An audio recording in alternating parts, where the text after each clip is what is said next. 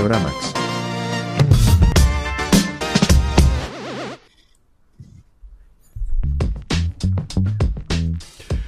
Hey, ¿qué tal muchachos? Bienvenidos a una nueva edición de Videoramax. Hoy completamente en vivo desde el Connector House por acá, Alex Goncalves, muchachos. Y qué maravilla que estemos completamente en vivo porque eso lo hace mucho más interactivo este programa. Donde ustedes pueden compartir con nosotros. Ay, sí, Conan está apareciendo en estos momentos. Ay, me muero, qué bello.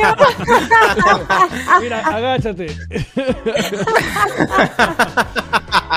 qué buena manera de arrancar. Qué esto. buena manera, sí. Oye, Eh, vale. pero bueno, muy feliz que nos acompañen hoy completamente en vivo. Como siempre, me acompaña todo el team de Videoramax. Aquí está René, César y el Rick. ¿Cómo están, muchachos? Hello. Claro que sí. Hola. Salud, salud, Rick. Está Salud. Salud, muchachos. Salud de viernes, salud de viernes, salud de viernes. Oye, sí. Miren. Esto, que creo que esto se va a convertir como en tradición, viernesita en la noche. Ujú. Un Videoramax Live vivo. con Videorama. Claro, Eso. vale. Bueno, muchachos, primero que nada, si están acá en Connector House, dale de una vez a suscribirse a este canal, comenten. Esto es un podcast eh, o un show dedicado a hablar sobre las principales noticias del entretenimiento, cine, series. Y hoy tenemos un programa especial con mucho contenido, así que espero que se pongan cómodos. Porque, porque bueno, tenemos de todo, ¿no es así? Pero aquí, René, ¿cómo estás, René? Muy bien, muchachos. Miren, recuerden que Videoramax forma parte del todo el contenido de Connector House. Así que si no se han suscrito, vayan y denle al botoncito. Suscríbanse, vean todo el contenido finísimo que está ahí. Y como Así siempre, es. a mi lado, literalmente aquí al lado mío, está el señor César Cabrera. Eso, Mentira, mentira. Estamos en el estudio de al lado. En Estudio 2. Miren, chicos, ¿dónde se ve Videoramax? Ahora en vivo en YouTube. Así que no se lo pierdas. Todos los viernes, como está diciendo Alex, vamos a intentar hacerlo en vivo para comentar con ustedes, hablar con ustedes, que nos digan lo que no les gustó, lo que les gustó, que nosotros escuchen los comentarios directos de nosotros sin filtro, que nos pareció Godzilla, que hay opiniones encontradas, así que no se pierdan Videoramax de ahora en adelante los eh, en YouTube los vi- en vivo. Así es. Y el señor Rick León. ¿Cómo anda, Rick? Hola amiguitos, ¿cómo están? Mira, un abrazo, un saludo y muchos besos para todos los que se conectan. Por ahí está Darwin, Andreina, Caitlin, eh, Andrés. Un abrazo para todos, de verdad. Sí, Gracias vale, por, estar con está. nosotros, acompañándonos en el chat. Andrea Lemos dice primera vez que nos ve en vivo, qué maravilla. Eh. Bueno, bienvenida, Andrea, bienvenida. sí, señor. Este también dice Kathleen, fan de un Videoramax en vivo. Pues aquí estamos, muchachos. Pueden comentar Claro, todo vale. E interactuar con nosotros.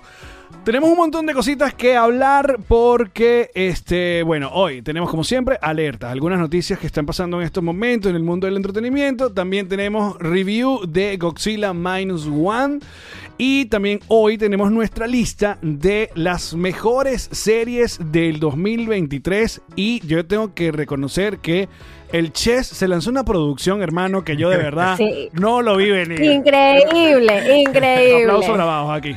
A- Aquí no se ve una CR mediocre, gracias al Chess. ¿Tú puedes explicar, tú puedes explicar qué fue lo, Eso, lo- eso.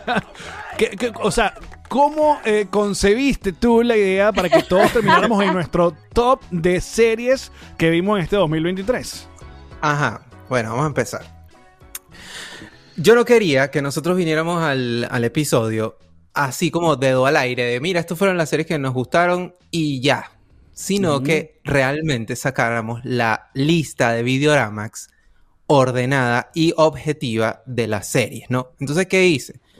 Agarré este, mis pequeños skills en Excel, hice un cuadro con unas fórmulas y tal, y pusimos, mira lo que pusimos, muchachos. Agarramos una, una pe- por película, ¿verdad? Cada quien, es decir, eh, Alex, Rick, René y yo, tuvimos que vo- votar y calificar a las películas por diferentes categorías: narrativa, dirección, actuaciones, bla, bla, bla. Te- eh, tecnología que usaron, impacto en la audiencia. Gracias a, también a la ayuda de mi amigo ChatGPT. Entonces, ¿qué hicimos? Básicamente cada quien votó y automáticamente se creó una li- lista de Videoramax de las mejores series, según nosotros. pero objetivamente. Así que yo estoy feliz. Yo creo que los Sí. números no mienten. Alex. hubo sorpresas. Hubo sorpresas. Bueno, ustedes también pueden mandarnos hacer, eh, su, su top de las mejores series de este en 2023. Ah, y la idea es, bueno, que ahora que estamos, como estamos en vivo, eh, ah, creo que está un poco más relajado, tenemos mucho más tiempo. Queremos de, de un- quiero, quiero aclarar y también agradecer a nuestros amigos de Gravity que fueron la casa de, um, de Videoramax por, por mucho rato y que, bueno, ya nosotros cumplimos como nuestra etapa mm, eh, con ellos y le agradecemos muchísimo a Douglas y a Lisana por, por la buena onda y por la buena vibra.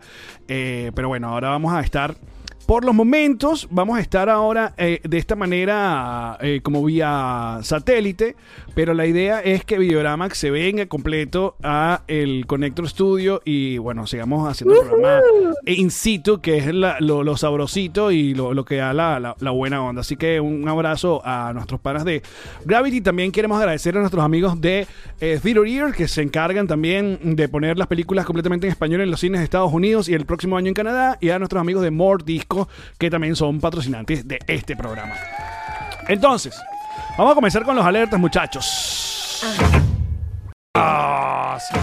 Porque miren, miren que se está hablando. Primero hay, eh, ah, creo que hay una conmoción y no sé si esto ya es parte de un boicot o no sé qué, pero qué vaina le han echado a, a Zack Snyder. Eh, que Yo sabía que Alex iba a hablar de esto. No, Esa era pero su es que- alerta. pero es que sí es importante porque además después de que, de que Alex pasa la noticia, yo me pongo a leer y en todos los posts que tenía la noticia decía, es que es bien sabido que Rotten Tomatoes y Zack Snyder se odian. Esa gente no se quiere. Pero vamos a dar contexto. ¿Cuál es la noticia? Bueno, ¿Qué la es lo que noticia pasó? es que viene la nueva película de Zack Snyder en Netflix que se llama Rebel Moon, que es una primera parte. Es, uh, eh, yo no sé si esto llega a ser trilogía, pero sí sé que estoy seguro que son dos partes, ¿no? Entonces, eh, se estrena, bueno, hay que buscar la noticia como es porque voy, voy a entrar en Rotten Tomatoes para ver porque eso se ha ido actualizando. ah, Creo que es el 19 que la estrenan en, en Netflix, Netflix. ¿no? Ajá. Y bueno, la- el, asun- el asunto Sí. está que, que arrancó con terribles, terribles números en Rotten Tomatoes y en los reviews, eh, cosa que alarmó a todo el mundo y sobre todo al, al- ¿cómo se llama? Al, al Snyderverse y fanáticos de, de hueso duro de- de lo- del Snyder. Y mm, esto no me preocupa. Ahora, viendo lo que decía René, que es verdad, o sea, Zack Snyder no, las películas de Zack Snyder, creen- no sé cuál es la que tiene mejor eh, puntuación en, en Rotten Tomatoes. A ver. No a sé, mira, la estrenan el 15 de diciembre. Es el O estreno sea- oficial en Netflix. Hoy, hoy está disponible entonces. Ah, imagínate, y yo que el 15, muchachos, dentro de dos semanas. Demasiado desubicada. Mira, pero yo, yo, yo leí como varios, varias reacciones y sí me di cuenta que muchas de ellas coincidían en que la historia estaba increíblemente complicada, eh, que era difícil de entender de a ratos y yo recordando el tráiler dije, coño, quizás sí, ojo, tenemos que verla, obviamente, no podemos juzgarla antes de tiempo, pero agarrando esos incitos que por ahí estaban en la internet, eh, hablaban mucho de una película aparentemente complicada por la cantidad de personajes y gente involucrada. Sí, a ver, Ok. creo que lo, lo- lo que más se lee y lo que más se queja la. Ya que estoy tratando de ponerlas acá la- la- en pantalla. Este, el, el Rotten Tomato, que actualmente está en 24%. Lo que más se queja es que dicen que se toma demasiado tiempo en setear lo que será la próxima película. Entonces, eso no permite que esta tenga una, una historia coherente, ¿no? Y. Sí, es como más una precuela de la segunda. Como un intro de la segunda. Coño, ok. Exacto. Mira, aquí, aquí está en Rotten Tomatoes. Aunque mira, ves, ya la gente la empezó a ver. Y como siempre, los fans Claro. de beef, 88%. esa gente tiene un beef. Chamo, lo- no lo quieren. Snyder, No lo 88%. es increíble. Qué crueles.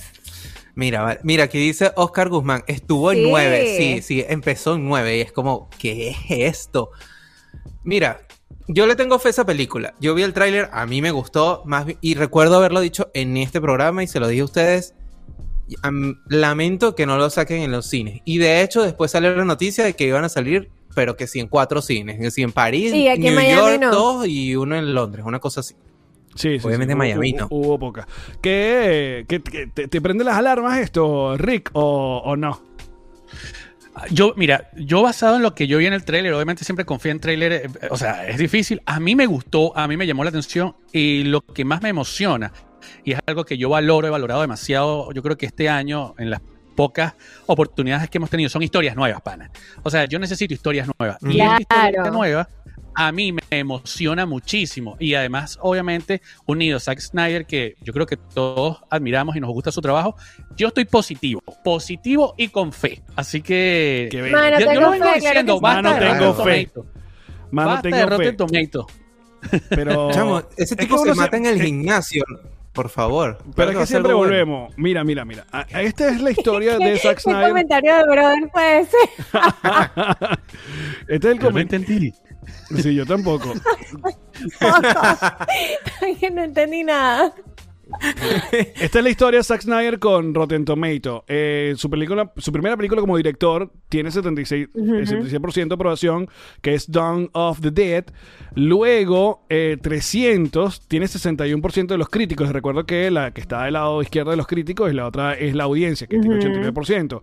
Watchmen tiene 65%, que creo que es una película que fue agarrando que eh, pasa mucho con, con el asunto de Snyder que va agarrando como ah, con el tiempo van queriendo como más las películas, ¿no? Este se van volviendo como, ay, bueno, sí, no la apreciamos cuando salió y tal.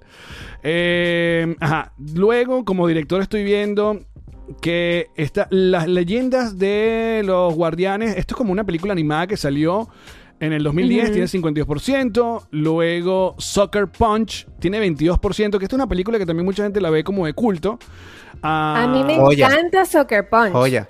Bueno, Demasiado buena esa película. y luego está eh, Man of Steel, que yo amo Man of Steel, y tiene 56%. Entonces tú dices, No vale, ah, no bueno, seas pero rata. Ahí fue el peo, ahí fue el peo. Ahí empezó todo. Ahí comienza todo este peo con, con Zack Snyder. Este, ah, y bueno, bueno, luego viene Batman vs. Superman, que les voy a decir una cosa. En estos días volví a ver la versión de eh, Batman vs. Superman, pero el, ¿cómo que se llama? El, el corte del director. Y qué maravilla de película. Qué maravilla de película. ¿Ustedes han visto la edición con- del, del director de Batman vs. Superman? No, esa edición no.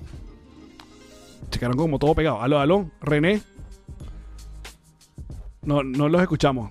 ¿Tú escuchas a César y a René? Yo no los escucho a ellos. Ahora, Ahora sí. ¿Qué? Ahora sí. Ay, no me asustes. todo bien, Ah, todo ok. bien. Ay, Dios, ay, Dios. Ay, a ver, Dios. eso es Zack Snyder. Otra Ese vez. es Rotten Tomato.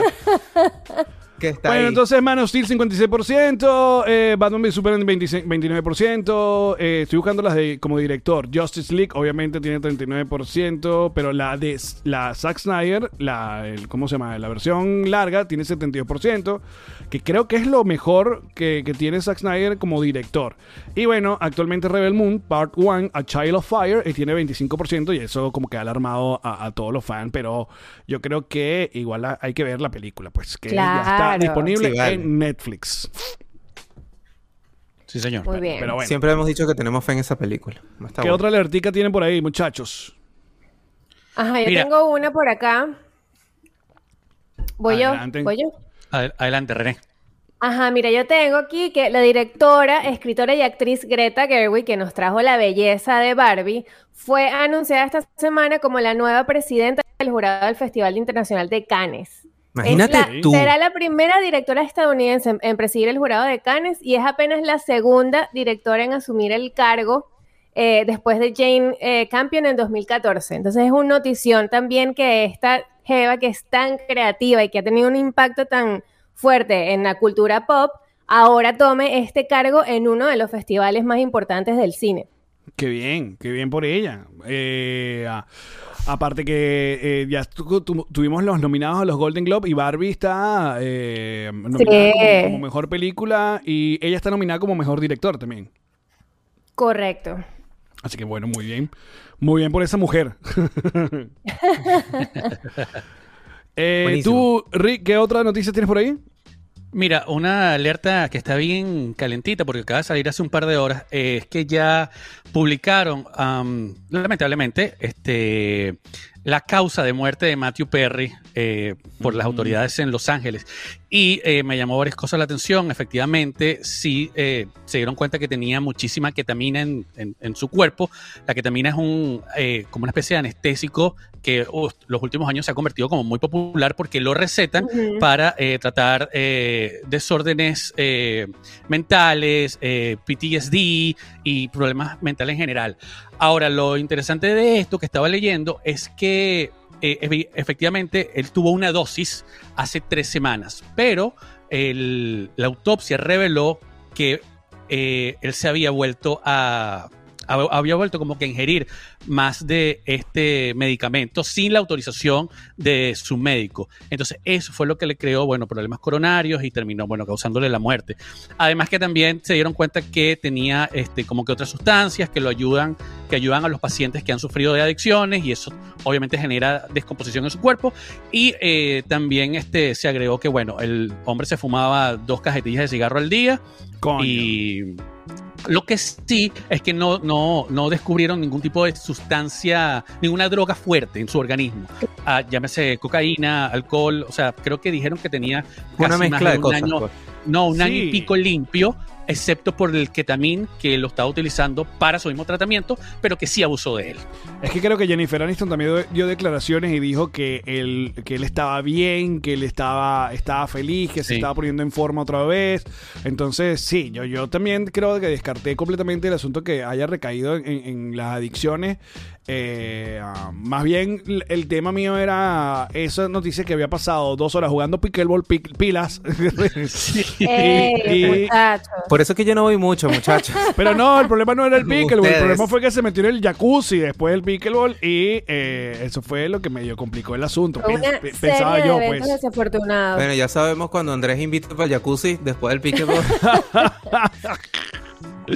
no, Otra- no, no. Mira, aquí. Darwin, Darwin Figueroa, que se ya ha vuelto como un Videoramax más, porque Sí, nos da ya. mucha información. Dice, oyeron la causa de la muerte de Andrew Brower fue por cáncer de pulmón diagnosticado hace unos meses según su publicista. Para aquellas personas que no sepan quién es Andre eh, Brower, bueno, el capitán de Brooklyn Nine-Nine, que es una gran serie de comedia. Y bueno, también lamentable esta, esta noticia de que fue, fue que antes de ayer, fue hace par, par de días que... que- Sí, sí, hace poquito. sí. Pobrecito. Mira, eh, por otro lado, este fin, esta semana también se eh, mostró, ayer creo que se estrenó el teaser trailer de eh, Beverly Hills, Axel Foley, lo que sería la cuarta película de un policía suelto en, en Ho- en Hollywood, según RCTV, de Eddie Murphy. Sí. Así se llamaba, esa, le le decían que era un policía suelto en Yo Hollywood creo que sí. o en Beverly Hills. Pero bueno. Y esto viene después de no sé cuántos años, que, eh, fue la, tercera de, este tipo de película. Va a ser para Netflix. Y la verdad que pinta bastante bien. Tiene un cast super cool. Kevin Bacon, está Joseph Gordon Levitt. Y también aparecen los pe- personajes de, de esas películas de Eddie Murphy. Que bueno, que también es un. eh, Es una cosita ahí que, que- que- últimamente he hecho muchas películas para solo eh, plataformas. Tiene una navideña en, en Amazon Prime. Sí, tiene una. Y también Amazon Prime Eh, fue, tuvo Come to America 2, así que bueno. Que no, no sé, esa, esa navideña de Eddie está como bien, bien rarita. Vi el No, tráiler y es como, ¿qué es esto? No lo he visto, no lo he visto. ¿Queda alguna alerta o ya estamos Sí, listos? yo tengo uno, yo tengo uno, tengo uno de este señor, mira, este señor que está aquí. ¿Dónde está? Kylo Ren. Kylo Ren. Resulta que, no sé si vieron que mm, Adam Driver está dando varias entrevistas porque está de gira con promocionando Ferrari, ¿no? Y tuvo la oportunidad de hablar sobre su personaje de Kylo Ren. Y confesó, bueno, más que confesar, es que estaba contando que realmente el personaje, desde el momento que lo escribieron en The Force Awakens, eh, tenía un arco completamente diferente al que resultó al final. Él comentaba que el arco del personaje era alguien que empezaba al contrario de Vader. Vader era un personaje que ya de por sí cuando llegó ya era malo, pues ya era ya estaba fuerte en, la- el lado oscuro y se fue desarrollándose ya. Y después fue como que se fue reivindicando y, y- y, y volviéndose más débil. Y con Kylo Ren querían hacer lo contrario, querían hacer un personaje que se sintiese más inmaduro, que al principio empezó así, eh, más débil, y que a medida que avanzaba la trilogía iba a ser un personaje mucho más eh, decidido hacia el lado oscuro. ¿Y luego Eh, qué y pasó? No iba, a tener, es- no, i- no iba a tener esa rendición de... de o, o- sí, esa, esa- esa, mm, Ese e- arco. ese arco que tuvo con. Ben Solo. Ajá. Sino que al final iba a ser un tipo que iba a terminar siendo uno, uno- otro villano más, pues, de lo poderoso. Pero bueno, seguro se metieron los Todo se ejecutivos derrumbó. de- y se fueron para Ben Solo y el beso con Rey y tal. Y es como, bueno, Disney ¿qué dice, es no, esto? eso está demasiado darks. Sí. Eso no, muchachos. No, gente mala. ¿Ustedes creen que Adam Driver esté dispuesto a, hacer su papel de Kylo una vez más? Yo pienso que Nel. Él dijo que sí. ¿Sí? Dijo que sí. Él ¿Ah, dijo que sí, que no estaba. Mira. Pero, pero, ajá, pero, pero no como que sí, lo voy a hacer o Pero, sí. ¿De qué depende? Pero, ajá. Pero la realidad es que no. ¿Qué, va- qué ¿cómo? van a hacer? Exacto. Ya Ben solo se murió y no pueden ir para atrás. Ya Dan Driver ya no, no lo pueden hacer más Amigo, joven. pues. amigo, desde que Hollywood descubrió es los posible. multiversos, todo es posible. Aparte, revivieron a Palpatine, mamagüevo, o sea... Y ahora pueden hacer a la gente joven. Mire, yo no sé qué pasó con mi, con Tu mi internet, internet- pero me fui para Venezuela Sí, mal. vale, estás cantebeaba, pero no divino. entiendo. Déjala, Mira, déjala, déjala eh, sol- solita. Si no te Eso pasa para la cámara de, de, de, de- Sí, sí. de César, Para el estudio 2. para el estudio 2. Bueno, Mira, una cosita que, que- Ah. perdón, una, una pildorita, una cosita que me acordé, eh, que ya eh, tenemos, eh, comenzó el juicio de Jonathan Mayers y eh, para que no sepan, el señor Camp Ujú. del MCU y me sorprendieron las, las, eh, los videos, porque ya empezaron a sacarse los trapitos al aire, así como el juicio de Johnny Depp. Y se ve a Jonathan Mayers escapando de la mujer, corriendo por las calles, tratando de meterla en un carro. eh, ella muy violenta. Obviamente esto por el lado de Jonathan Mayers. Ya veremos qué videos suelta su novia, exnovia. Que por cierto también se estaba hablando que bueno, que ya era como una decisión demasiado o- o- obvia que van a, a recastearlo como Kang para lo que queda del, del MCU y todo. Claro. todo esto. Sí, Entonces, bueno, se veía venir. Bueno, bueno. Eso. Bueno, muchachos, ahora queremos, antes de ir con nuestro top, rápidamente queremos hacer un review eh, sin spoiler de eh, Godzilla Minus One, porque creo que eh, 3 de 4 la vimos. O tú ya la viste, Rick. 4 de 4, amigo mío. ¿La viste? Ah, claro que Ajá, sí, muy bien. ajá. Muy bien. Me Ay. gusta, me gusta. Ahora, le voy a decir, para aquellas personas que no tengan ni idea de qué es lo que está ocurriendo con esta película. Es una película eh, japonesa sobre Godzilla eh, y, bueno, ha tomado a todo el mundo por sorpresa porque, bueno, la gente ha dicho, y bueno, ahí están los números en Rotten Tomatoes, 98% de la crítica, 98% de la audiencia. Hay cientos de videos ahora en YouTube de cómo, de, de- de- diciendo que miren cómo los japoneses se burlan de Hollywood, así es que se hacen las películas, porque aparte el chiste Pero es que Dios. el chiste es que esto se produjo con 15 millones de dólares y hicieron semejante película con tan solo 15 millones de dólares y la crítica que se está haciendo es que, bueno, en Hollywood están dando 260 y nos dan Ant-Man con, con- con esta locurita. Entonces, ah, bueno, eh, tanto era el boss que fuimos a verla y no hemos hablado, pero hay, hay ya me advirtieron. Pero hay señales. Hay señales que, que Ahí, est- eh. estamos ahí. eh, pero bueno, ¿quién Estamos quiere. Estamos supuestamente divididos, pero ¿quién comienza? Yo, yo puedo comenzar de una vez, para escucharlos después a ustedes. Con calma. Mira, yo cuando salí del cine, tú sabes que yo siempre salgo del cine Don Regalón. Sí, dando 27 Eh. cassettes. Ajá. Entonces, esta vez dije, mira, ok, no voy a salir tan don regalón, voy a, vamos a hacer la cosa, vamos a pensarla bien, ¿no? La realidad es que yo también fui con una expectativa altísima con todo lo que había escuchado, había leído y tal. Entonces, claro, cuando tú vas con una expectativa así muy alta, te esperas cosas que te vuelen en la cabeza.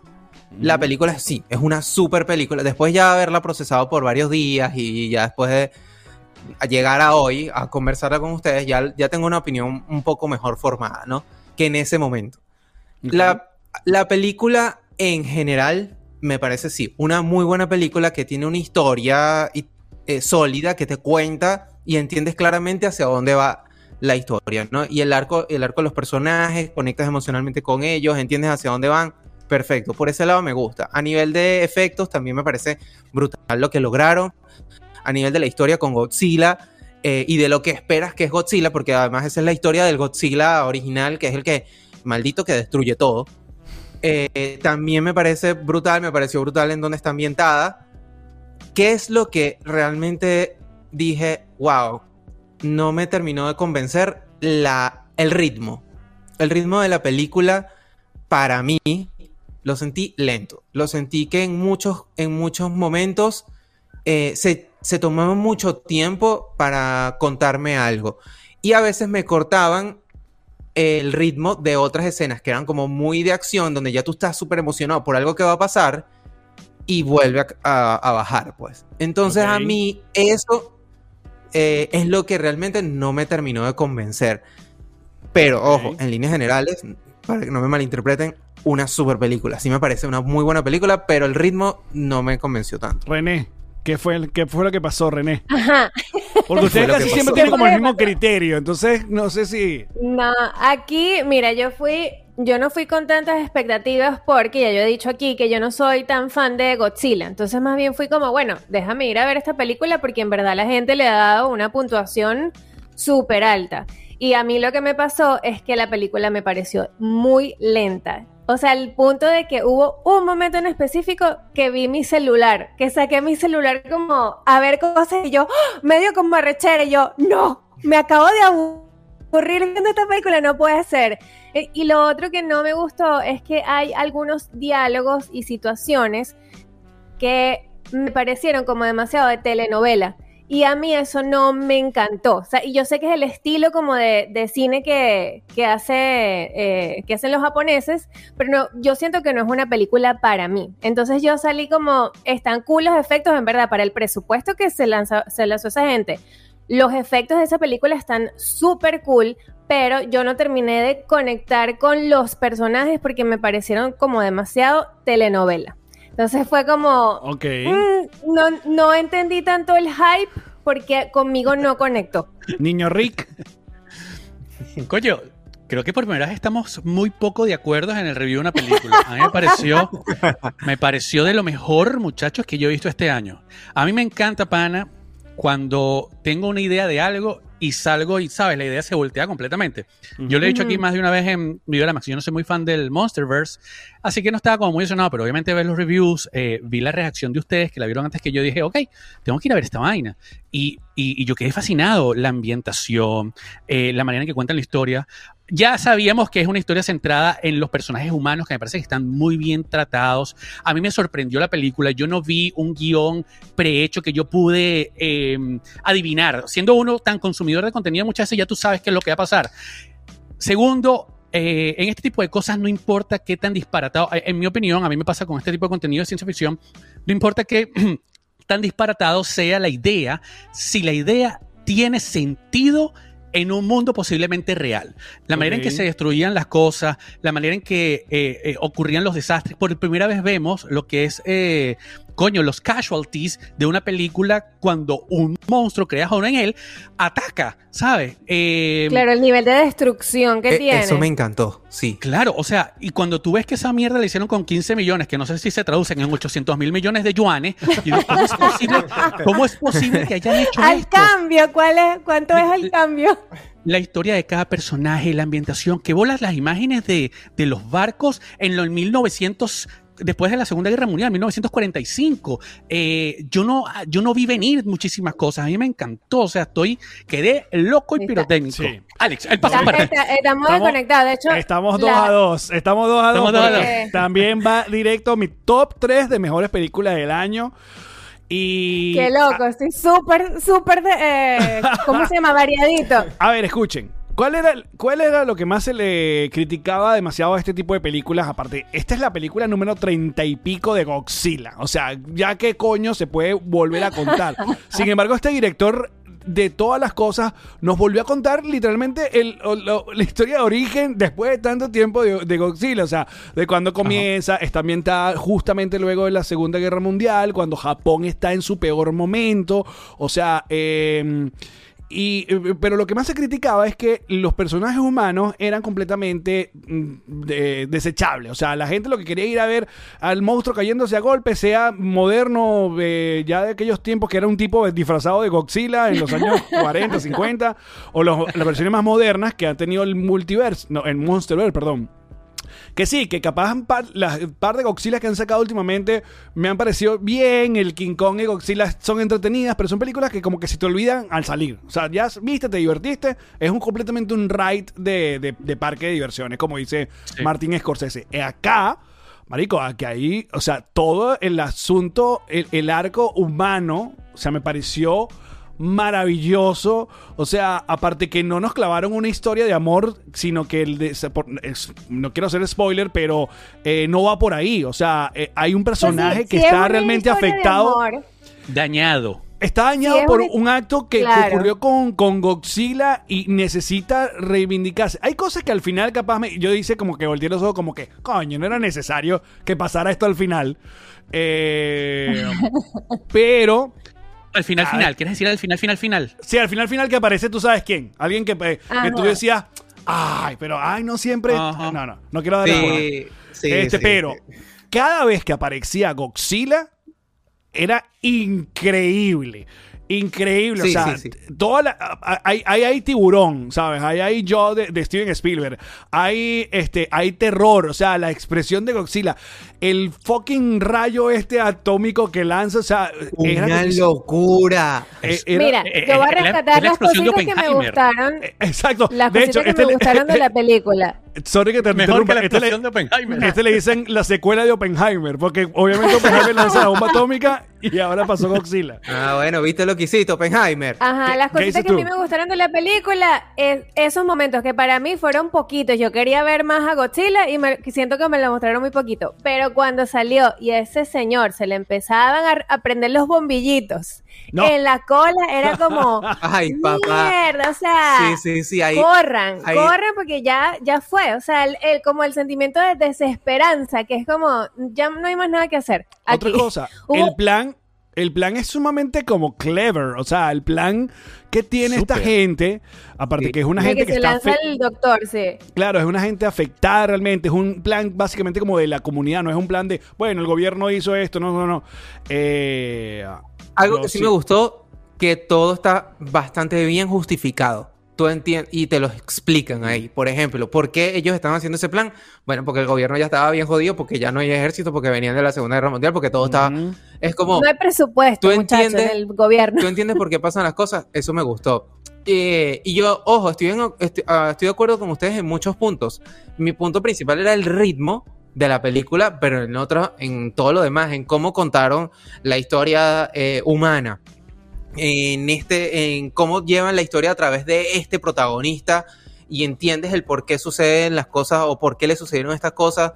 eh, No. Me encantó. Me Bueno. encantó también cómo, cómo hicieron el tratamiento de este Godzilla que aún cuando lo están haciendo en el 2023 tiene esa estética de Sí. las primeras películas de Godzilla medio stop Claro. motion también. Sí, respetaron, respetaron por ejemplo, la manera, la manera de pararse de Godzilla, de caminar, o sea, de caminar.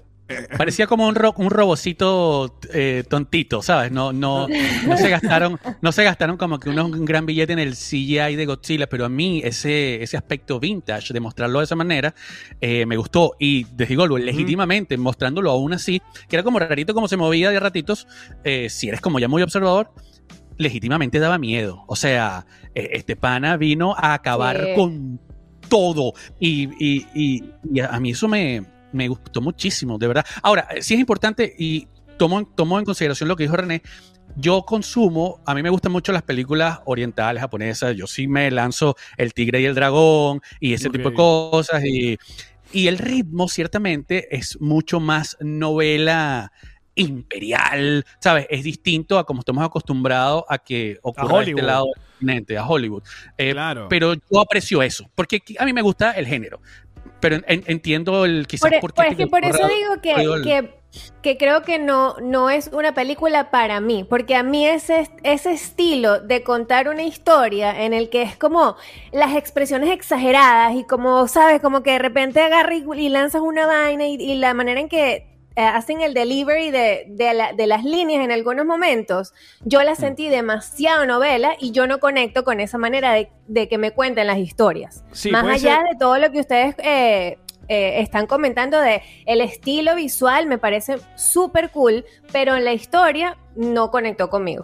Sí, yo creo que es completamente un, asunto de estilo que o estamos completamente acostumbrados de, de ver películas occidentales y que acá Cultural, el estudio te hubiera puesto una canción de, de qué sé yo, de ACDC cuando la vaina sonaba. Y termina con Linkin Linkin Park. Park. Y termina con Linkin Park y Godzilla viendo la vaina. Exacto. Y el chiste de En el referencia. atardecer. Y el chistecito en una referencia pop, aquí no existe nada de eso y creo que eso es parte de lo refrescante de esta película que haya llegado, que no hay nada de esos vicios, que no hay nada de que hay un cameo, no, no, no, nada de eso que veníamos ya arrastrando de hace rato y que un poco es lo que la gente le está criticando al Hollywood actual. De hecho, James Gunn justamente habló esta semana de eso, de lo que llaman ahora el, el porn cameo. Ajá. Que- que- que sí, sí. Lo leí, lo leí. que, que han vuelto este asunto de que ahora en todas las películas hay que tener un cameo de alguien para que la gente se sienta feliz. Esto eh, tiene que entender primero que es una película hablada en japonés, que acá la vimos con subtítulos en inglés, que también eso te puede afectar un poco la experiencia. Eh, en Latinoamérica no sé, creo que en México la van a estrenar a final de año, no sé en Venezuela. Pero el asunto está que si usted tiene la posibilidad de ir a verla en el cine, se la, Rick y yo se la recomendamos porque yo le doy, sí. No, vayan igual. Pero que yo le suelto vale. 5 videocassettes por ese pecho a Godzilla Minus One 5 y Wow. top 3 mejores películas del año fácil. Estoy Yo- contigo. no, yo le suelto, top yo le tres. suelto cuatro. Yo le suelto cuatro. No, yo le suelto tres. Muy bien, bueno, muy bien. Eh, bueno, eh, Godzilla Minus One es la película que estamos hablando y nosotros ya estamos listos entonces, luego de esta discusión, este pequeño review sin spoiler, para hablar de las mejores series del 2023. Que- Ajá. Mira, yo no sé qué vaina. pasó con mi cámara, se quedó así, no sé si desconectarla, conectarla, porque... No, tranquila, mejor que no toques nada, porque creo que mejor... y- Ok. y- sí. Mientras te escuchemos, todo bien. La gente, Ok, la gente sabe cómo eres. Mira, em, la cantidad de contenido que hemos visto este año es absurda. Y hasta hoy, hoy acabo de terminar una que tengo que meterlo en, en- en- en el- en la lista, que no está en la lista. Pero Hay que volver a votar, coño. Pero, eh, y hay una que se me olvidó que había visto porque, maricoso, es tanto contenido. Pero bueno, re- Sí, es el mucho. señor César ya sabe que hizo esta lista. ¿Y cómo vamos a hacer esto, César? Vamos viendo la, la votación. Ajá. Sí, mira, vamos a hacer algo. Así como dijiste, nosotros hicimos nuestra lista eh, de, de todo lo que nosotros vimos. Porque bueno, si nos ponemos de todas las series que salieron en Claro. el año, igual no, no, no nos da el tiempo para ver todo. Y además, eh, se nos hace el programa eterno. Y por otro lado, no, no hemos visto todo y no podemos votar de algo que no vimos. Pues no lo puedo calificar. Yo no puedo calificar algo que no vimos. Entonces, Entonces, lo que está en la lista que dice ranking Videoramax, así quedó por la puntuación. así Es- quedó. Esa es la posición. Así quedó. Bueno, comencemos. Entonces, comencemos de la en 10 para posición arriba. de la 15. La 15, 15 para arriba. Ay, ok, está bien, pues. Ok, Mira, mira, la- pero yo, Dime. eh, un- un- una cosita, una cosita. Yo, para todos los que no ven, yo creo que es importante que sepan cómo esto se desglosó. Se votó Claro. por lo siguiente y así lo puso César. Porque esto no fue así como que, bueno, me gustó un poquito, no me gustó un poquito. No, yo, me sentí, yo me sentí haciendo narrativo- algo de los taxes. Miren, Si quieren hacer los impuestos, conmigo. votamos, votamos por narrativa y guion, dirección, actuaciones, edición y edición, dirección, edición y montaje, diseño de sonido y música, producción de diseño, impacto emocional y temático, recepción de la crítica y expertos, innovación y creatividad. Y finalmente, relevancia cultural y social. Amigo, si usted no cree en este ranking, usted no cree, usted no cree O en nada. sea, Oye, y- y es voy a ser tan ateo. De la, de la academia, de los Emmys. Los Emmys votan por este ranking. Los premios Mire, Videoramax. ajá, otra cosa para que sepan. ¿Cómo votamos? Tampoco es que pusimos y que 100, yo le puse 100 y entonces Alex le puso 500. No. No, teníamos también nuestra leyenda. Nuestra leyenda desde menos 2, menos 1, 0, 1 y 2. Ya. Así es. Este, bueno, la posición número 15, hay, hay series que obviamente no vimos los cuatro. Hay gente que, Claro. hay series que se dio nada más dos y tal, pero bueno, muchachos. Yo digo desde la también pueden- 14, Alex. De la 14. Porque Sí. si no quieres hablar de Silo. Es una buena, sí. una buena, Bueno, dale, adelante, adelante, pues. Dale, dale. Dale, pues. Bueno, yo no lo vi. 15. Yo no lo vi. Está en Apple, en Apple, eh, Apple TV. Es Silo. Cuéntanos, eh, eh, señor Rick. Mira, Silo, y la, le habíamos mencionado aquí en Videoramax, Silo está buenísimo porque nuevamente, y yo, es algo que yo aprecio, una historia de origen, es una gente que está metida en un silo bajo la tierra, no saben qué es lo que sucede arriba, no saben si la gente que está metida en el silo ahí con ellos está engañando a todo el mundo para mantenerlos encerrados. Vayan a ver Silo de verdad porque está súper interesante. Crítica quizás un poco lenta de a ratos, pero es nuevamente una historia súper interesante, creativa, y viene una segunda temporada. Muy bien. ¿Cuál es la posición número 14, César? Ajá, de 14 quedó eh, One Piece, que es este esta adaptación a único que voté, del creo. anime. Yo no la vi. ¿Qué qué? Yo creo que yo fui el único que voté por One Piece. ¿Ustedes Yo la vieron? creo que fuiste Sí. el único que, que la viste, sí. Pero ojo, Sí. ajá, en líneas generales, porque hay, hay algunas cosas que, que es importante destacar. Por ejemplo, uno de los criterios que está ahí es el impacto que tuvo culturalmente. Y en verdad fue una serie que tuvo muy buena recepción Sí. del público. Eh, no, y por ejemplo, Rick que la vio, eh, nos contó que, que le gustó muchísimo. Mucha gente dice que Sí. le encantó muchísimo. Ya está asegurada una segunda y creo que hasta una tercera temporada ya en Netflix. Así que... Esa sí- gente aseguró como hasta la quinta temporada, una cosa así. Sí, una locura. Entonces, esa serie, en verdad, eh, Rick que la vio, sabe que, que es bastante buena y tuvo bastante recepción. Así que, bueno, nuestro ranking quedó de 14. Ok, ok. Sí. En la posición número 13 quedó en el ranking Gen V. No, perdón, Swarm. Que eh, está. ¿La vimos los cuatro? ¿O solo la vi yo? La, vio, la viste tú, la viste tú. que está no en vi. Hulu y es una serie maravillosa. eh, es, es producida y dirigida a veces por Donald Glover. Y bueno, trata sobre esta chica que está obsesionada con una cantante que se parece mucho a Beyoncé. Y es por eso que por ahí viene el asunto de las abejas, ¿no? Claro. Y, Swarm, claro. y se embarca como en, un, en una travesía eh, muy loca donde incluye ciertos asesinatos y mucha cultura pop. Es bien dark, comedia bien dark, pero completamente recomendada. Se llama eh, Swarm y está en la plataforma de Hulu. En la posición número 12, René. En la posición número 12 está Gen V, que creo que solamente Rick, no sé si tú, Alex, ya la viste, Yo no la vi. eh, pero es una serie que ha estado sonando bastante. Esto es como Un spin-off. Un, un spin-off, exacto, de The Boys. Así que, bueno, Rick también nos puede dar más contexto de esta, de esta serie que ha estado sonando mucho, mucho, mucho. Súper recomendada, de verdad está buenísima. Sé que por ahí siempre en los comentarios leo que hay un par de fanáticos de Gen V de Videoramax. Y lo cool de esta serie es que va en la misma línea de tiempo de The Voice. Entonces se espera que para la próxima temporada de The Voice, que se estrena en, en- en poco tiempo, va a haber nuevamente una conexión con eh, Gen V. Gen V tuvo conexión con The Voice, tuvo cambios de The Voice y nuevamente es esa onda gore, eh, anti-superhéroes, superhéroes, eh, también muy realista, 100% recomendada Gen V, de verdad, véanla. en la posición. En Amazon. César, en la posición Amazon. número 11.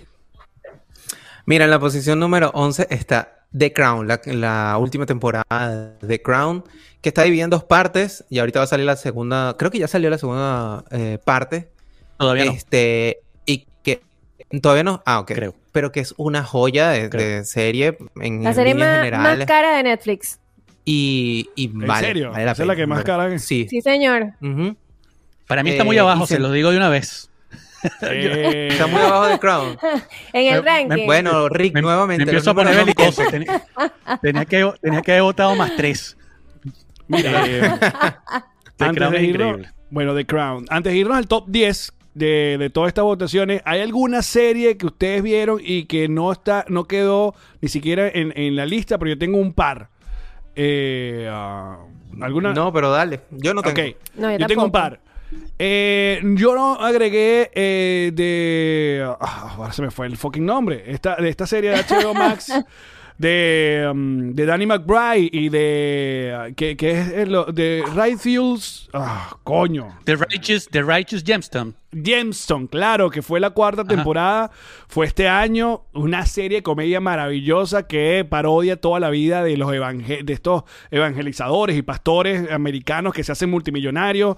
Es una comedia bastante absurda por momentos, eh, pero creo que es una de mis series favoritas y no se me olvidó incluirla en la, en la lista, pero se la recomiendo. Y ayer terminé de ver y yo necesito que ustedes vean esta vaina, por favor, porque no le había prestado atención hasta que la vi nominada en los Golden Globes. Se llama Judy Duty.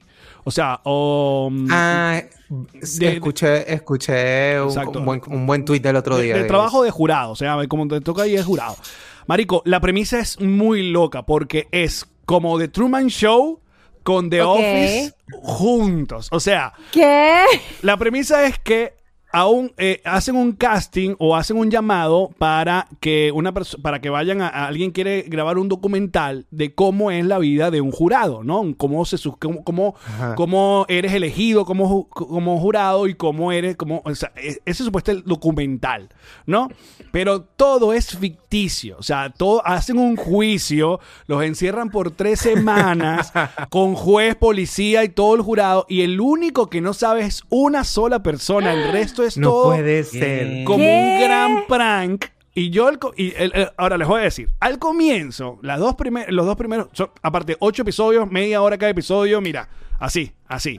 Ok.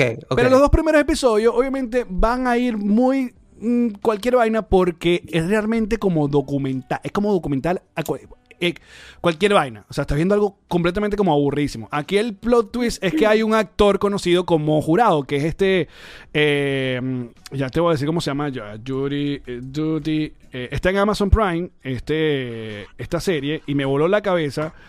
El, el actor que está como infiltrado también o como parte del jurado hace desde una versión exagerada de, de sí mismo, ¿no? Que es este pana que estuvo que, que es- está en los X-Men, creo que él, él fue Gambito en X-Men.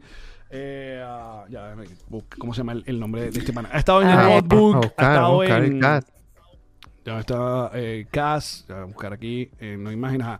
Él se llama James Marsden. Ya le voy a buscar la foto porque cuando lo vean lo dicen, ah, sí lo he visto. Ha estado en Encantada, ha estado en The Notebook, ha estado en... eh, Ah, sí, ya sé. Bueno, Sé quién es. él, sí. él, él está o hace de sí mismo en la serie, pero una versión como, como exagerada. Y lo Él lleva toda la Cíclope. mierda. Lo lleva toda la mierda, amigos. No, es increíble. Aparte que el último episodio, lo cool para nosotros que somos creadores de contenido y tal, porque claro, tú vas pasando toda la serie y tú dices, ¿cómo este carajo? ¿Cómo no se da cuenta? ¿Cómo no se cae esto? ¿Cómo no se cayó? en Ajá. Claro. El último episodio te muestran todo. Y tú quedas y que...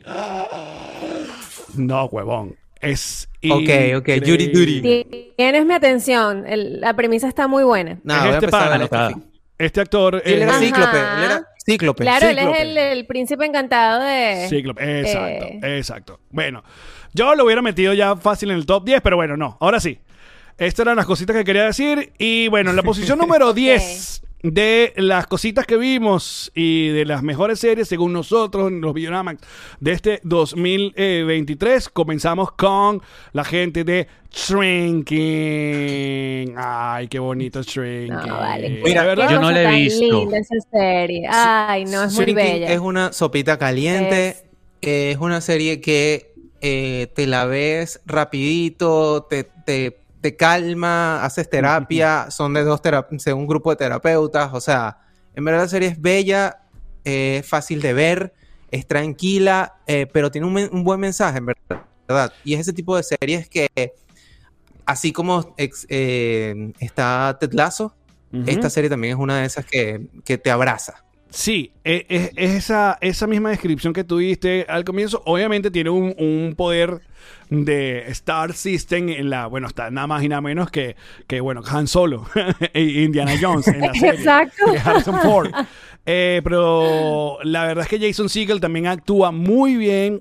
Y sí, y sí es como tú dices, es una, una serie que hay una sola temporada actualmente nada más en Apple, eh, Apple TV Plus.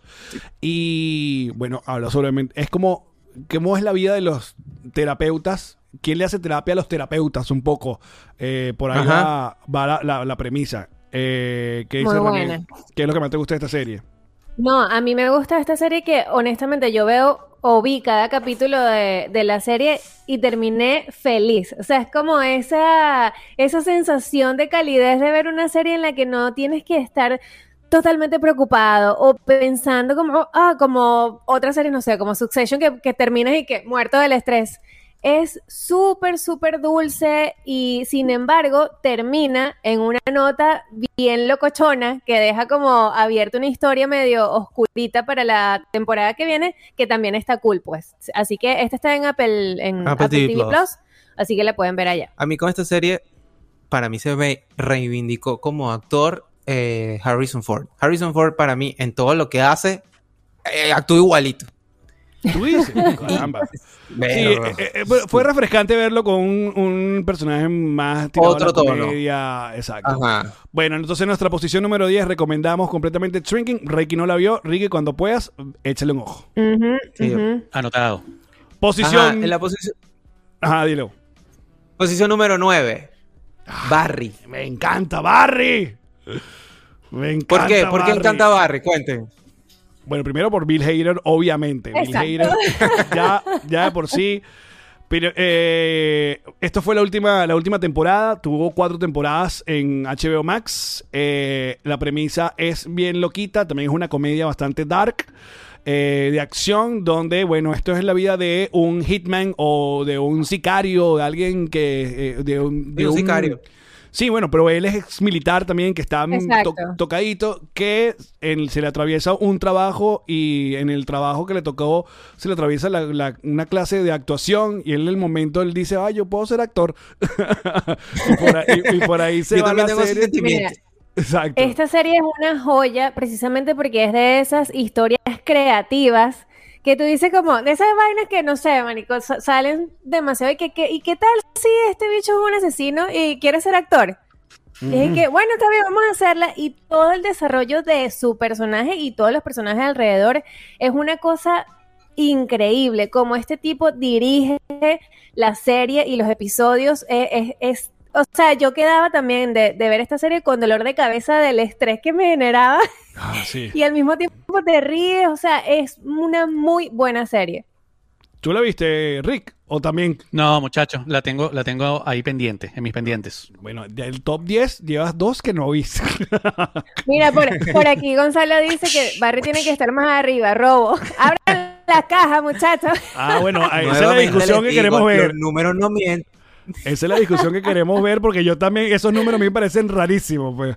Ah, bueno, pues. Bueno, posición número 9, Barry de Max. Eh, fueron cuatro temporadas. Por favor, cuando puedan, échele un ojo si les gusta el humor dark y el humor negro y todo eso. Posición número 8. Esto sí la vio Rick y yo no la vi. Es Lesson, Lessons in Chemistry. Correcto, con Brie Larson. Uh, con Brie Larson. Mira, esta- en esta otra vez de serie- Apple Plus. Apple Plus, Claro ajá, Apple Plus arrasando. Sí, ya. ya, Miren. ajá. Esta serie es de esas series que sorprenden porque no te esperas. Es una serie como que lanzan en la plataforma en una temporada en la que tampoco es temporada así de series. O sea, como, bueno, ajá, lanzaron una serie. Y es como que te, te dice, alguien te cuenta, mira, la vi, vela, la vi. No es como le dan mucha publicidad ni, ni siquiera. Y wow, es de las pocas series que yo hago binge watch. Yo realmente no tengo como mucha paciencia cuando estoy viendo una serie como para lanzarme varios episodios seguidos, ¿no? Necesito como darle un descanso a mi cerebro y volver. Y con esta, wow, o sea, quería seguir viendo lo que, lo que venía en el, en el episodio siguiente porque claro, cuando la empecé a ver ya tenía varios episodios, ya habían soltado varios episodios, pues. Ok. Eh, y básicamente la premisa es de una científica, una química, que es Brie Larson, en los años 30, ¿no? Que, que es donde, donde se ubica. Eh, ella, obviamente, en un mundo dominado por, el, por, por hombres, intenta abrirse un espacio en el mundo de la química, ve cómo ese sueño de abrirse ese espacio se va, se va cerrando y de la nada le, le suceden diferentes eh, situaciones que la hacen ir hacia, hacia el lado de la, de la cocina, ¿no? Que al Ok. final la cocina y cocinar es, es química también. Y ella, con la personalidad que tiene y el conocimiento que tiene, logra tener un éxito increíble. Esto no es un spoiler porque al final sale, sale así en el tráiler, pero cómo va sucediendo las cosas, cómo se muestran la- la- los escenarios, cómo se muestran los personajes hermosa. Que es Está ambientada en los 60, En en, los- en los 60, y además hay un perrito, muchachos, en la serie, que es una cosa preciosa. 430. ¿Te acuerdas? Eh, la dirección de arte de esta serie es bellísima. Todo lo, el vestuario, el diseño de vestuario de la serie, eh, el desarrollo de los personajes, incluso la manera en que cuentan la historia, incluso del perrito. O sea, cómo cuentan la historia de cómo llegó ese perrito en la vida de ella es súper linda y es como dice César, es una serie que te agarra como por sorpresa, porque no, no la vas a ver como, bueno, voy, voy Claro, a ver esta es la si serie que va a cambiar mi vida. Ajá, y te quedas pegado y además la actuación eh, de mm, Brie Larson. Brie Larson, wow. Bueno, o sea, en verdad es muy buena. Te recuerda, te recuerda quién es Brie Larson y por qué es tan arrecha. ¿Y por qué la jodieron con Marvel? ¿Qué tienes que decir, Rick, de esta serie? Eh, fue una gran sorpresa porque a mí, claro, el, el problema fue que esta serie nos agarraron cuando el tema del strike, y entonces no se podía hacer mucha publicidad, entonces uno como que no se enteraba bien. Yo estaba en un momento bajo donde no tenía como que contenido que ver y se me cruzó esto. Pero ¿qué pasa? Tú lo ves y dices, ok, Lessons in, Chemistry. Esto es como que esto es como que esta vaina, esto suena documental. Ves a Brie Larson y dices, "Mm, puede que una oportunidad. Entonces, yo la verdad le di play porque no tenía nada, nada más que ver y no la pude dejar. O sea, fue una maravilla de serie. Eh, vean los que no la han visto porque eh, vale la pena, es hermosa. Bueno, eh, entonces en la posición número 8, Lessons in Chemistry, que también es de la plataforma Apple Plus, que también tiene la posición número 7. ¿Va? No vale, 10, pero tres Apple Lovers. en Apple Plus. Y bueno, en la posición número 7, nuestro querido amigo Ted Lasso. Temporada Ted- final. Temporada final Temporada de Ted Lasso. Temporada final que, vamos a estar claros, no es la mejor. Eh, Ajá. Bueno, por eso creo que también quedó tan bajito, porque es Ted Lasso, pues. Esta es una, una de las series Sí. más importantes que tiene la plataforma y mira que no quedó en el Yo- top 5.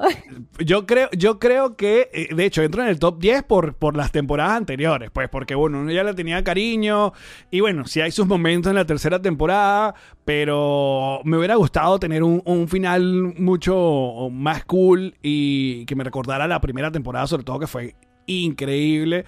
Pero sí, o sea, creo que está bien que esté en el top 10 de, de lo mejor del año. por- Mira, porque- y, y está bien, eh, Alex, porque cuando ahorita empecemos a nombrar lo que viene, tú dices, no, está en, está en la posición correcta. ¿Sabes? Suena, suena que quizás no está en el top 3, pero Sí, es verdad, que lo que, es viene, verdad. lo que viene es muy bueno. Entonces, eh, Sí, sí, está en sí. una muy buena posición, la verdad, porque Ted Lasso fue muy buena. Sí. Sí. Oh, epa, eh, me voy a, voy a hacer un inciso aquí, un paréntesis, porque así como Alex dejó por fuera unas series, se me acaba, me acabo de acordar de una serie que también dejamos por fuera, ¿Cuál? también de Apple, ¿Cuál? The Morning Show. Ah, mira. No puede ser, Dios mío. ¿Cómo no pusimos The Morning Show? No, no, no, no, no. Sí. no, no. Ahora, Ah, no, ahora, no, ahora, no, no. con- ahora, la pregunta es, porque yo no he visto la tercera temporada, ¿con Ajá. este, con este top que tiene, ¿entra en el top 10 o no? Sí. Sí, Sí, sí, entra, sí entra. Sí, sí entra. entra en el entra. top 10. Sí entra demasiado. Ay, Sí, no sí, puede sí. ser. No, es más, te lo voy a lanzar así. The Morning Show va más arriba que Shrinking. ¿Sí o no? ¿Estamos claros que sí?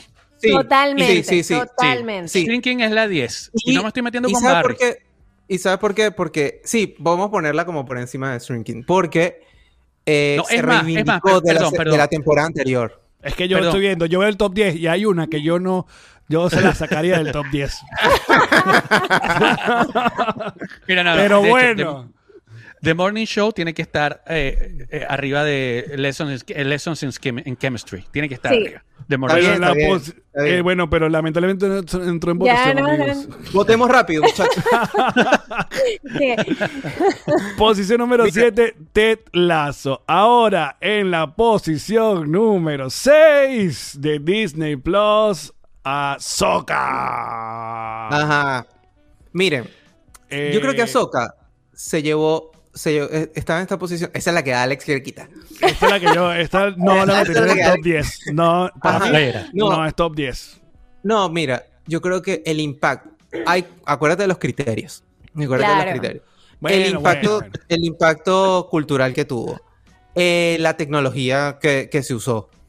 Eh, la dirección y montaje y todo este tema de producción que tuvo. Se merece esos puntos. Claro, hay otros puntos que no se merecen, pero en storytelling, por ejemplo, de las, de las mejores series de, de- Claro, del- pero me de estás este poniendo- universo. Estás poniendo a Soca cuatro puntos por delante de Barry. O sea, no. Ah, Bueno, pero ahí están los criterios, Pero ¿ves? bueno, ¿dónde está la tecnología de Barry? Mira, yo, yo quiero decir, yo quiero decir algo. ¿Dónde está el lightsaber? bueno, la vaina es ¿Dónde está el defender a Soca El a capa y espada. Pero bueno, está bien, amigo. ¿Dónde está el lightsaber de Barry? Ah, bueno. Yo no veo a Barry usando la fuerza. ¿Y dónde está la fuerza de Barry? ¿Qué tiene que decir Rick sobre Ahsoka? No, yo, yo, a mí sí me gustó, la verdad. eh, hubo flops en el storytelling de a ratos, algunas cositas, pero que son clásicas de Star Wars. Lo que pasa es que tomemos en cuenta que venimos muy dañados por la, por la serie de Star Wars está sacando eh, Andor, que, ojo, a mí no me encantó mucho, pero bueno, eh, ha habido ciertos daños colaterales con Star Wars y esta serie eh, renovó la fe y nos abrió la puerta a un futuro de, de nuevas cosas interesantes ancladas a Ahsoka. Entonces, eso me emociona. Yo estoy bien, yo estoy bien, yo estoy en paz con, con esta, con esta posición. Mira, González Me Giacomer dice acá. ese comentario. Estoy de acuerdo con Alex. Barry tuvo un cameo de Guillermo del Todo. Eso mata todo. Buen punto. Ay, no, no, Pero René, tú que eres, por yo, que ya sabemos. Mm. ajá. Yo soy Ahsoka Lover y yo quiero decir que mi puntaje no estuvo tan alto como creen, muchachos. A mí me encantó Ahsoka, pero yo sí le puse, por ejemplo, en categorías como eh, actuaciones, no le puse lo máximo. eh, Como esa conexión entre, lo, entre los personajes no le puse lo máximo. O sea, yo voté ahí con, con cabeza fría y por eso está también, a mi parecer, bien abajo, pues. Eh, Bueno. no, la, no la pongo como muy, Claro. muy perfecta. Yo no voté por el corazón. No, mira, No. A, a veces la democracia no es perfecta, amigos. Es así, es así. Pero está bien. Entonces, en la posición de Videoramics, posición número 6 de las mejores series del año, Ahsoka. Ahora sí, ahora sí, atención. Top Ajá, 5. se viene lo bueno, Ay. se viene lo bueno. Y les voy a decir una cosa, qué maravilla, qué maravilla este top 5, porque yo estoy, yo, de este top 5, cualquiera, y estoy completamente eh, siendo sincero, cualquiera para mí hubiera quedado de primera, de estas cinco series. Ahora sí te verdad. gusta la democracia. Ahora sí te gusta la democracia.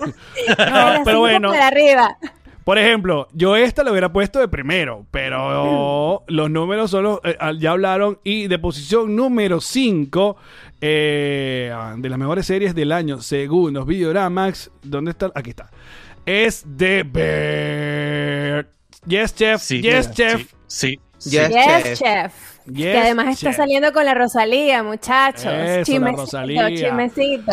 Segunda temporada de día. Segunda temporada de ver en Hulu. Eh, te voy a decir una cosa. Eh, esta temporada se llevó de los mejores momentos televisivos del año. O sea, la ser- la- la- el episodio de la cena de Thanksgiving o de Navidad, creo que es. No, Thanksgiving. Eh, es uno de los mejores episodios que se ha hecho escrito en la televisión, hermano. Qué Sí. bolas, qué bolas. Todavía tienes, todavía estás estresado. Todavía te- Eh, estoy estresado. César y em, eh, ay, eh, eh, René vieron The Bear. ¿Ustedes votaron? Estamos La- en la primera, la primera. temporada, no hemos, no hemos Ajá. terminado de ver. Ajá, porque yo Pero- hubiese puesto The Bear por encima de la que viene. Se los digo de una Pero- vez. Pero de ver, sí, sí, yo voté por el impacto cultural que tuvo. No, pero hermanos, sobre todo con la segunda. ustedes tienen que ver la segunda temporada, sobre todo eh, eh, ese justamente ese episodio lo lleva todo y, y me encanta. ¿Qué dices tú, Rick, de The Bear? The Bear es de las cosas más maravillosas, auténticas e inesperadas que he visto este año. Las actuaciones son increíbles. El señor Jeremy Alan White es una cosa, coño, para que realmente transmite. Esa vaina es casi como que es cine. Eso es actuar. Pero no solo él. No solo Elsa, todos los personajes, eh, ellos, el- este, la su chef, eh, todo el equipo El de verdad que conforma esa serie es una maravilla. Estoy así loco porque ya saquen la tercera temporada que, que ya está confirmada además. Sí. Si es que Rosalía lo, de- lo suelta. No, no. De ver, Bueno. está en Hulu, que por cierto, muchachos, la noticia es que ya que en los Estados Unidos ha comenzado la, el merge de, de Hulu con Disney Plus, Disney Plus poco a poco va a ir eh, tomando todo el, el contenido en Hulu. Igual en Latinoamérica, que ese contenido está, en- estaba en Star Plus, Star Plus al parecer va a desaparecer y todo ese contenido va a quedar justamente en Disney Plus, convirtiendo esto a Disney Plus. Esto no es eh, cualquier cosa, pero el contenido que va a quedar ahora en una sola aplicación es realmente lo mito, lo que va a tener. Claro. Y, ¿Qué tú y- crees, Mickey? Mickey sabe hacer su negocio, muchachos. mira, pronto- ahí. Claro. Pronto Connector House también te va a aparecer al lado de Hulu. Exacto, en Hulu, vámonos en Disney Plus. Bueno, posición número 5 de Videoramax, The Bear. Ah, Mira. La posición número 4. Ya te voy a decir una vaina. Pero mira, y primera aparición que hace Netflix en nuestro top. Eso iba a decir. ajá. Beef. Beef. Qué maravilla, Beef. Qué bonito lo bonito. Es Una simplemente joya. una joyita, Beef. De Con verdad que sí. Eh, ah, Beef es, es una de esas cosas que también tuvo que tirarme el Bing Watch porque no podía parar. Ah, y poco a poco, como se fue yendo a, a la mierda. Lo la única cosa que yo le medio le critico a, a Beef es que a mí, me parec- a mí me pareció que el último episodio era innecesario. A mí me pareció que el penúltimo era el último episodio y ya. Sí, tuvo como Sí, dos finales. sí, es verdad. Pero es que creo que ese último, último, lo lanzaron como para dejar la puerta abierta. Sí, pues como, mira, sí, se viene otra cosita por ahí. Pero Exacto. qué serie tan increíble, Ali Wong, o sea, la actuación de esa mujer ahí, además que yo amo a Ali Wong, to- veo todos sus especiales, es como, soy súper fan de ella, y aquí verla como haciendo ese papel en el que la va perdiendo, o sea, es como que cada capítulo la va perdiendo más y más y más. Qué joyita. Si no la han visto, en verdad, esta es una de las mejores series que ha salido este año. Y la, la premisa, la premisa es una locura y cómo cuentan eso mm, me parece una joya. Por eso es que me parece increíble la serie porque es como, cómo tú vendes una premisa como esa y la desarrollas en una serie. Que para que vean lo importante que es el anger management.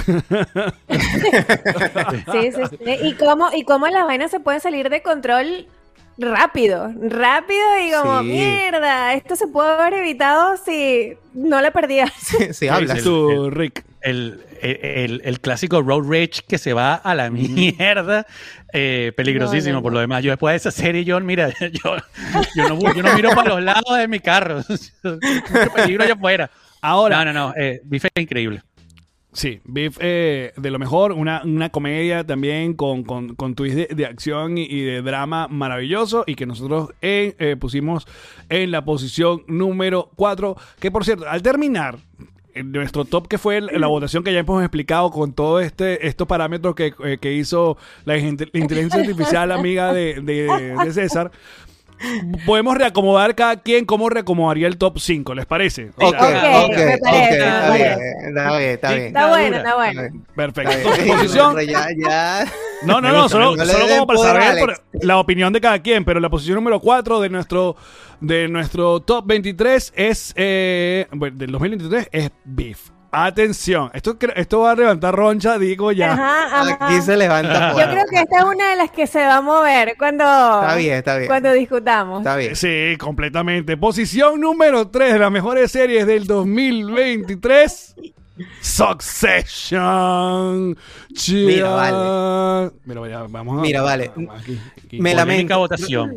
Mira, Mira. René y yo estamos viendo Succession, la última temporada ahorita. Ya no falta nada, Nada, ya faltan falta como nada. cuatro episodios. Y que me lamento no haber estado en... Tengo FOMO del, del pasado. Eso, eso es lo que yo le estaba diciendo a César. Lo único que no me gusta es haberme perdido el momentum en, en el que Pero- estaba pasando esta serie muchacho- y verla semana a semana. ¿Dónde estaban ustedes? Porque Succession fue una cosa. Succession era es el como no-. Claro, era como claro. no ver House of the Dragon. Sí, sí, yo no sé, yo cómo, sé. cómo se perdieron esa, Eh, esa ola. Y Estaba- también, estábamos también viendo otra. El episodio de, del anuncio, y esto no es spoiler alert porque bueno, ya que coño, pero el anuncio de la muerte de, de Logan, eh, Logan. es también otro gran momento de la televisión. Todo ese episodio es una puta locura. No, Eh, increíble. Y Succession terminó redondita. Esa es otra de las cosas. O sea, e- es lo que tenía, temíamos y lo, lo hablamos ah, en episodios anteriores de Videogramas cuando comenzamos. Es que, claro, uno le tiene miedo en cómo termina algo que hasta el momento iba tan perfecto. Y yo estoy súper feliz como terminó Succession. Sí, ahí sí yo voté también. Sí, hay que medio ver otra vez la- la- las puntuaciones. Ah, bueno, pues. Ah, Porque, bueno. oh, además, la música, o sea, el soundtrack de Succession es una cosa loca. O sea, es como, Amigos, qué buena serie. Amigos, yo desde que estoy trabajando y escucho el soundtrack de Succession, Succession para trabajar, estoy haciendo más real, papá. Usa saco con gorra. Tú, Yo estoy haciendo más real. Sin marca, sin Sí, marca. sin marca, All nada. money. All money. Mira, que él dice Jesús, por el spoiler que lanzó el Liu en su Ay, momento no. con lo de Logan, dejé de ver videogramas por un buen rato. Oye, pero no, caramba. Pero- Es hora de ya, amigo. pues, Bienvenido de vuelta. Bienvenido, Ya sí, está, welcome ya back. está. Welcome Pero back, Jesús. por lo menos estás aquí, Jesús. Estás en Gracias, un lugar gracias seguro. por regresar. Qué bueno que no eres rencoroso. bueno, posición número 3. Succession, hermano. Eh, Ok, ok, ya va. ok. Ok, ajá. Que las dos, las dos series que vienen, Ajá. Ajá. las dos series que vienen, ¿qué dice la gente? ¿Qué dice la gente de las dos series que vienen? ¿Por qué? Porque ya, ya fueron dos series que en verdad tuvieron un buen impacto. Está como eh, medio cantadito, ¿no? Mm, No sé, por ahí lo dijeron, por ahí dijeron, alguien lo pegó. Pero eh, está polémico, está polémico este segundo lugar, yo lo sé. Yo lo sé. Bueno, ya está polémico todo. Y para mí tanto polémico toda, toda la... Ay, pero mira, Alex. Mira, vamos a poner música de drama y todo. Ajá. Sí. Ay. En la posición Bueno. número 2 del ranking Ajá. Videoramax, mejores series del 2023 y la única serie de Disney Plus que aparece en nuestra... No, la segunda es Loki. Loki. Pero yo le voy a decir una cosa, sin ningún tipo de eh, reparo, porque a mí Loki me volvió Loki Loki. Loki, estamos Loki. Mira, yo me acuerdo cuando estábamos viendo Loki en vivo, que lo comentábamos en cada episodio, Alex estaba como, bueno, no, no sé qué y tal. Y después que se que llegó como a los últimos episodios y que, ok, porque tú la viste, tú empezaste tarde. Eh, sí, porque yo dejé como que se a- eh, agruparan los cinco o seis episodios que son esta segunda temporada. La Ajá. primera temporada, el, el asunto está en que me costó mucho volver a entender porque habías dejado la, la última temporada hace ya un año y pico, ¿sabes? Lo, lo que siempre pasa y lo que nos va a pasar cuando volvamos a House of the Dragon, ¿sabes? ¿Qué coño? ¿Qué, ¿En qué quedó todo este pedo? no? Claro. Pero apenas empezó a moverse y para donde fue Loki y como terminó Loki, yo dije, pero, pero ven que sí se puede, ven, se, les no, había olvidado, hermanos, cómo Ujú. tratarme una gente con decencia. Y yo estoy aquí, estoy, estoy seguro que René es otra de la gente que veía el diseño de producción de esta serie es No, no, no. exquisita. No, no, no, una cosa bella. O sea, de diseño verdad. champán. No, no, exacto. Me encanta el diseño champán. Diseño Primero, champán. el arco, el arco de Loki. No estoy hablando solamente del arco de la serie. El arco desde que conocemos este personaje a cómo terminó. Es como gracias. Gracias por hacer esta cosa tan maravilloso y a nivel visual, sí, o sea, es una cosa bellísima, incluso el- todo, o sea, la- la- las notepads que usaba la gente, eh, Ujú. Minutes, Miss Minutes es una creación fantástica, en verdad, esta serie de las mejores, de las mejores, y por eso está ahí arriba, muchachos, por eso Así está ahí arriba. Así es. ¿Qué dice Rick? Yo estoy 100% de acuerdo. Pero, Mira. yo- hay otras, pero hay otras series que están para abajo que yo subiría antes de. Claro. Bueno, pero antes vamos tu top allá. 5. Ya- Antes de tu sí, sí. Exacto. Pero Solo voy a decir eso. No, no, no. Loki fue una maravilla. Además, a mí me dio tanta alegría que le dieran este arco a Tom Hiddleston. De verdad que, coño, él se lo merecía. Ese tipo, creo que es el que más, casi que más años tiene trabajando en esta vaina. Y su personaje ha tenido unos ups and downs increíbles. Lamenté mucho a Jonathan Majors porque me encantó lo que hizo en, en la serie. Eh, eh, es increíble, de verdad. Eh, soy Team, ¿cómo es que se llamaba? Eh, QB. ¿Cómo se llamaba el, el, el, el científico? Ah, ah, Obi, Obi, Obi, Obi. Obi, Obi. Bor. una- Increíble, increíble. De verdad. Maravilloso. Buenas. ¿Tú, eh, César? Nada, ¿qué más puedo decir de lo que dijeron ustedes? O sea, opino exactamente igual. Esta serie es una belleza. Visualmente eh, era eh, Candy Eye, o sea, increíble. eh, la historia la supieron contar bien, aún por lo, lo- para lo complicada que era. O sea, Exacto, para atrás, sí. para adelante, de multi, o sea, no solo líneas de tiempo, sino en multiversos. Eh, yo hubo un momento en que, en que ese tipo de cosas que no entiendes, pero te emociona, como cuando vi Dark, la, la- la serie de Netflix, en donde era interesante entender todo esto. eh, en verdad es una joya y, y lo comentábamos antes, es como que, y lo dijiste ahorita, Alex, sí se puede. Claro, claro. Marvel sí puede hacer algo bien. Qué emoción. Y bueno, en la posición número uno de las mejores series del 2023 según el Ajá. ranking de Videogramas, la votación se hizo, el, el pueblo ha- se ha expresado. The Last of Us. Sí, señor, en HBO Max con nuestro Pedrito, Sí. lo puedo todo Pascal. Pedrito Pascal, claro que sí. Que pase Pedro Pascal, que lo Este- trajimos invitado. A ver, mira, aquí había, aquí había mucho en riesgo porque eh, yo no había jugado nunca el juego, sin embargo sabía la popularidad y el hype que había por la versión eh, um, la versión serie de aparte creo que este proyecto pasó por varias etapas como que se habló de una película al comienzo luego volvió a, al asunto de hacer la- la serie eh, todo el mundo siempre criticando que si el cast, que si están hablando de Pedro Pascal para aquel momento, que tal. Eh, algunos cambios, ¿no? Que, que hizo Hollywood por aquello de lo, la inclusión. Entonces le recuerdo que en los primeros episodios la gente lo que primero que hacía era comparar las escenas del juego con las escenas de, de la- de la serie. Entonces, ay, esta niña tiene rulos. La niña del juego no tiene rulos. Yo, ah. Y les voy a decir una cosa, desde el primer episodio uno se quedó atrapado con The Last of Us. Qué manera de, de entretener y qué manera de, de hacer de, de hacer perfecto ese, esa movida de lo que se hizo en el videojuego a la serie de televisión. También otro de los momentazos de la televisión de este año, creo que, y, eh, Paul, no sé si es spoiler alert, pero cuando nos No. enteramos que hay una víctima que está mordida, ¿saben? Recuerden esa escena. Ujú. Sí, sí. Toda sí, esa sí, escena- sí, sí. La escena del, de- la escena del centro comercial abandonado. No, no, no, no. no, no, no. Increíble The Last of Us. Importantísimo mencionar que es cómo contar una historia que ya hemos visto, también así como cuando hablamos de Godzilla. Una, los zombies ya lo hemos visto ya, demasiado. Es un ¿Y género exacto, vuelve- medio botado, exacto. Ajá. Y es un. ¿Y cómo lo vuelven a contar y te quedas ahí? Eh, en verdad, por favor, HBO, Max, antes era HBO, ahora Max, qué canti, o sea, qué calidad de contenido nos da, en verdad. Totalmente. ¿Qué Yo no soy de ver, yo no soy de ver eh, vainas de zombies. Y a esta le entré a ver como, bueno, está Pedro Pascal. deja- ¿Qué puede, qué puede salir mal? Déjame Vamos a ver, qué vamos a tal ver qué es lo que es. O sea, Mira.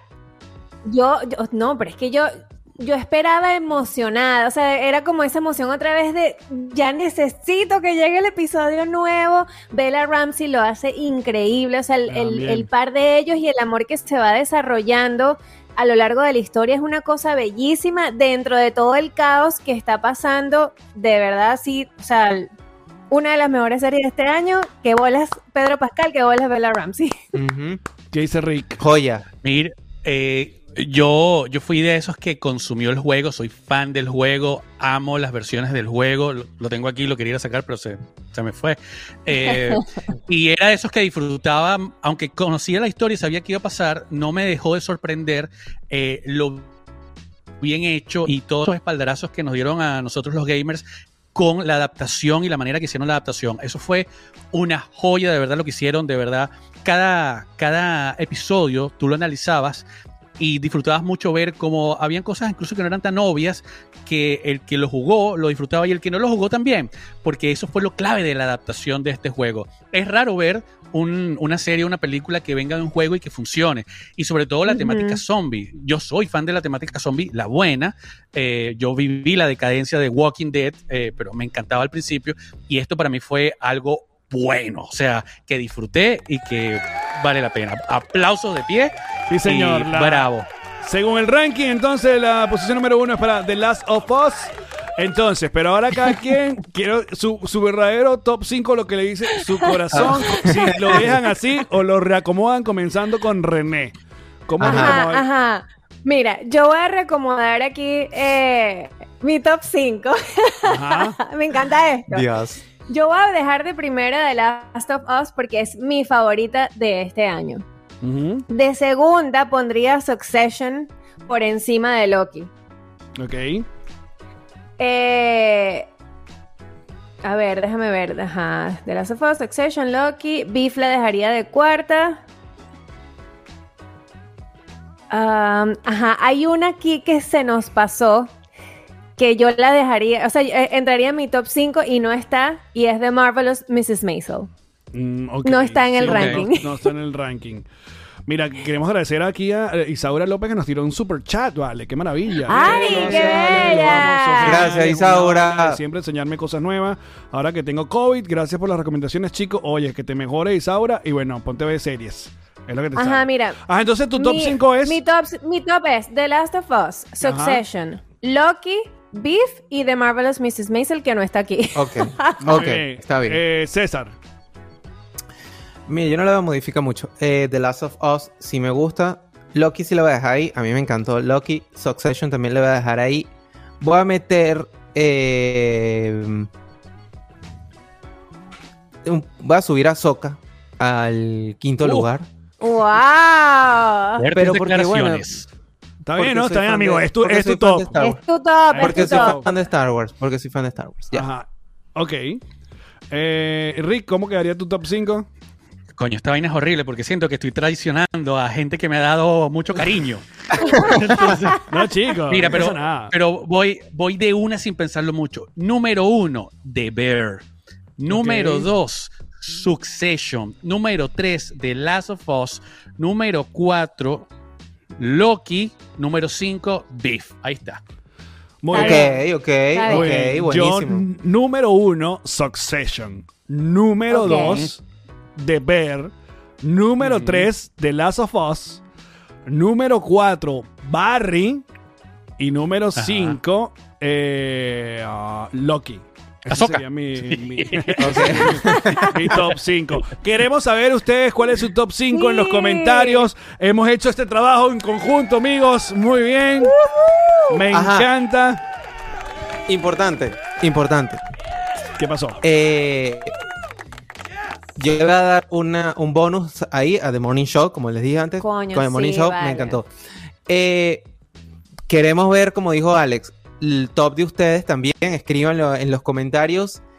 Y la semana que viene vamos a venir con el top de películas. De película es más largo, porque de películas sí, bueno. Sí, atención. Es como- el próximo Háganse unas episodio. arepitas, traigan una- unas cositas para beber, De hecho- bebestibles. de Y le ya- aguantamos, ya le aguantamos para terminar de ver Aquaman, para ver en qué terminaba este asunto y poder venir con el, con el review la semana que viene. Así que, bueno, muchachos, gracias por acompañarnos. Eh, les recuerdo que los programas también lo pueden escuchar en Apple Podcast y Spotify. Nos pueden dejar su review, nos pueden dejar sus cinco estrellas, acá comentar.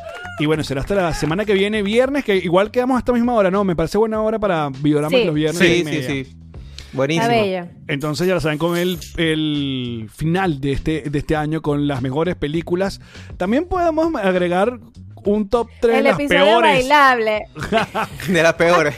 de las peores películas del año. Pero bueno, gracias a todos Está los que bien. se conectaron a los en vivo, muchachos. Será hasta la semana que viene. Bueno, chao. Bye bye.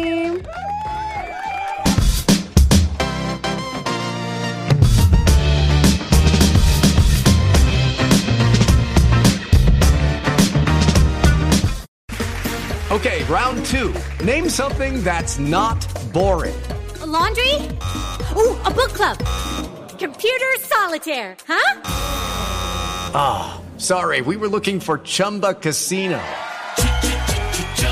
That's right. ChumbaCasino.com has over 100 casino style games. Join today and play for free for your chance to redeem some serious prizes. ChumbaCasino.com. No purchase necessary. Where prohibited by law. 18 plus terms and conditions apply. See website for details.